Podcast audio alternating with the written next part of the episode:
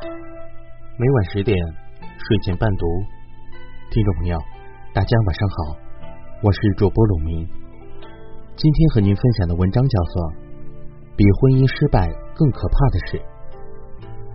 和往常一般无二，我拎着一袋珠宝去做鉴定，发现接待我的是一张陌生脸孔。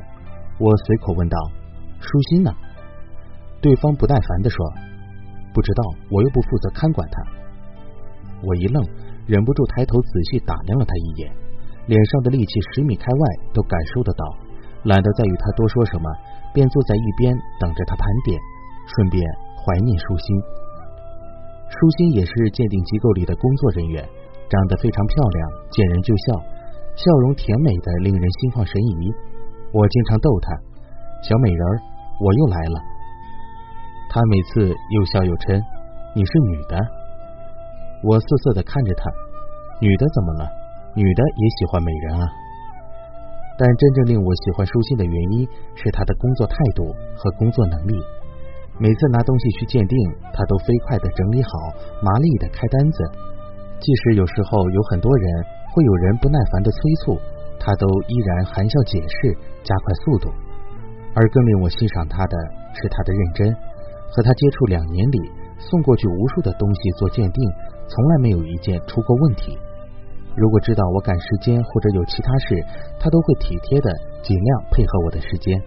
可以说，因为他的存在，使得很多人都愿意到他们这儿来做鉴定。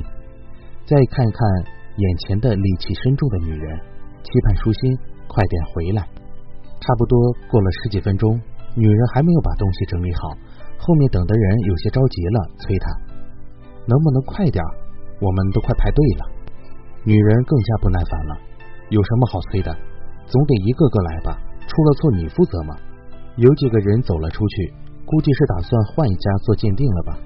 还有的小声嘀咕道：“和舒心比，真是一个天一个地。”终于，他整理好了，开始录单子。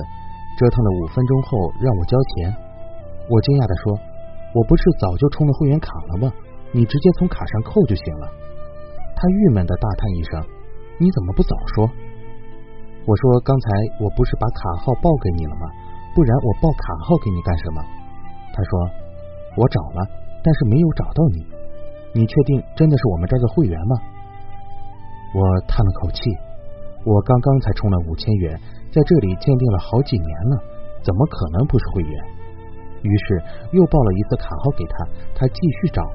过了一会儿，他告诉我找不到。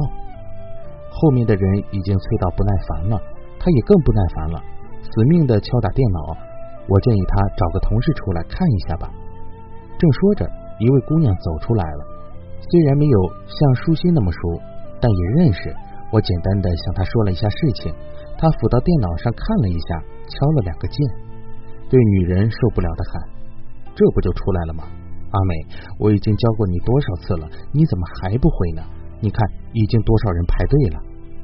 女人并没有不好意思的表情，反而抱怨：“哎呀，这样一弄，我忘记刚才盘点的数量了。哎呀，麻烦死了！”我摇摇头，为这家鉴定机构担忧，请了这样的人，业绩估计是要大打折扣了。姑娘也很无奈，说：“算了算了，我帮你盘点吧，你先给其他客人办理。你再不加快速度，等下我们饭都吃不上了。”我也愿意姑娘帮我盘点，就那阿美的状态，我还真不放心，赶紧随姑娘走到了另一边。姑娘帮我盘点的时候，我问她舒心去哪儿了，她说回家结婚去了，以后可能还会来，可能不会来了。姑娘又说，不止你们希望舒心来，我们也希望啊。那个阿美简直能气死我们，业务能力差，手脚慢，别人只要五分钟，她需要半小时。这个也算了，我们都忍了，尽量帮他做。关键是你教他，他还不耐烦，教也教不会，一堆理由，态度奇葩。要是说他，他就会说自己婚姻失败了，心情不好。这离婚都半年了，好不好？再说了，婚姻是婚姻，工作是工作。这个月我们业绩下滑了很多，希望下个月领导让他走吧。我微微叹了口气。姑娘说：“也不是我们容不下他，一开始我们知道他婚姻失败了，都是尽量包容他，帮他做，教他。但他一直这样，想必他在离婚前也是这种状态，那就怪不得他的前夫了。出来的时候，我回头望了望那个阿美，依然皱紧眉头对着所有客人，突然有种宿命的感觉。有的人可能穷尽一生都不会发现，或者不愿意承认自己的问题，也应了一句：性格决定命运。就如我无数次感慨过那样，我们每个人都会被自己的格局和性格牵引着，走向属于我们的宿命。无论男女，人分四种。第一种，能力强、脾气好，这样的人不多，可能也未必是天生的，往往在诸多事情中磨练，或者是碰过壁，或者是受过挫折后懂得了收敛，又或者是自己达到了一定高度后突然开悟，而懂得谦逊内敛的道理。这种人往往都是站在金字塔尖上的人，比如李嘉诚。即便身为首富，他都不骄不躁，与人吃饭时即照顾别人的感受，让每一个与之相交的人都如沐春风，深深为之折服。这就是所谓的人格魅力。可能会有人说，这样的人生多累啊！我倒不觉得。欲戴皇冠，必承其重。你过于放飞自我，什么都只顾自己发泄，就别怪别人让你陷入死局。第二种。能力强，脾气差，有一个词叫做恃才傲物，说的大概就是这类人。有些人有很强的能力，但往往自视甚高，眼里看不上其他人，无论对上对下都是一副唯我独尊的模样。若是遇到求贤若渴的人，能给予他们充分的肯定，他们也能有一番作为。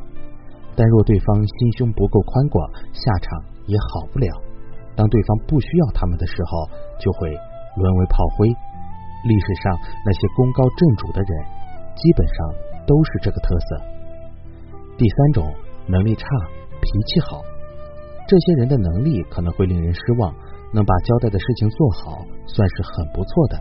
大多情况下，他们也许会把事情搞砸，但他们有一个优点，那就是脾气好。这一点往往就是他们生存的资本。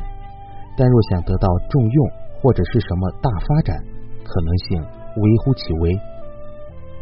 最要命的就是第四种，能力差，脾气更差。这些人就是典型的本事没有，脾气不小，总觉得全世界的人都应该哄着自己。当生活一次次给予他们打击时，他们依然不会觉得自己有什么问题，而是怪天怪地，戾气深重。他们遇到的那些问题。表面上看似乎是命运的安排，实际所谓的命运就是自己这一生点点滴滴的轨迹，好与不好都是自己走出来的。婚姻失败并不可怕，只要愿意总结反思，也不失为一段宝贵的人生经历。比婚姻失败更可怕的是，一个人毫无自省的意识与改进自己的欲望。好了，听众朋友，今天的故事就和您分享到这儿，感谢您的收听，晚安，好梦。